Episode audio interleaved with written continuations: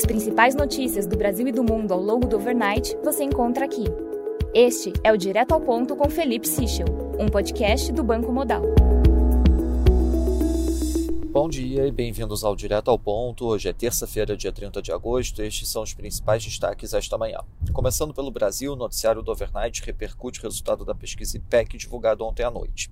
No cenário estimulado, o ex-presidente Lula tem 44% dos votos, enquanto Bolsonaro tem 32%. Ambos permanecem inalterados em relação à sondagem anterior. No Sudeste, Lula mantém a liderança com 39% dos votos a 33% de Bolsonaro. Nenhum dos dois variou na região. No entanto, no restante do país a disputa se mostra mais apertada, sobretudo no sul e no norte e centro-oeste. No Nordeste, a diferença entre eles ainda é significativa, mas a vantagem de Lula caiu de 35 para 32 pontos percentuais. Em relação ao orçamento, Jair Bolsonaro publicou ontem duas MPs que, na prática, permitem cortar verbas nas áreas de cultura e ciência e tecnologia, redirecionando espaço no orçamento para acomodar outras despesas, incluindo emendas parlamentares. A expectativa dentro do governo é que as duas medidas abram caminho a um desbloqueio de verbas na avaliação bimestral do orçamento programada para o dia 22 de setembro sobre as propostas do PT. No caso de uma vitória esse ano, a campanha de Lula avalia uma recomposição gradual dos salários de servidores públicos atreladas ao crescimento da economia a partir de 2023. Lula também pretende criar um conselho econômico para discutir a reforma administrativa em conjunto com os três poderes. Sobre o 7 de setembro, a campanha do PT prepara o que tem sido classificado como um grande ato de mobilização nacional no dia 10. A ideia é que as manifestações sejam realizadas em todo o país simultaneamente. Em relação ao TSE, segundo Malu Gaspar, o tribunal deve contrariar o presidente da República hoje com dois julgamentos sobre temas sensíveis: o porte de armas no dia de votações e a disseminação de fake news contra o sistema eleitoral.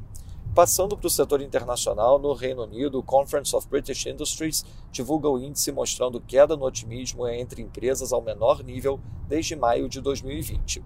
Na zona do euro, a Bloomberg reforça que a União Europeia está próxima a cumprir a meta de preenchimento de 80% dos reservatórios de gás com dois meses de antecedência.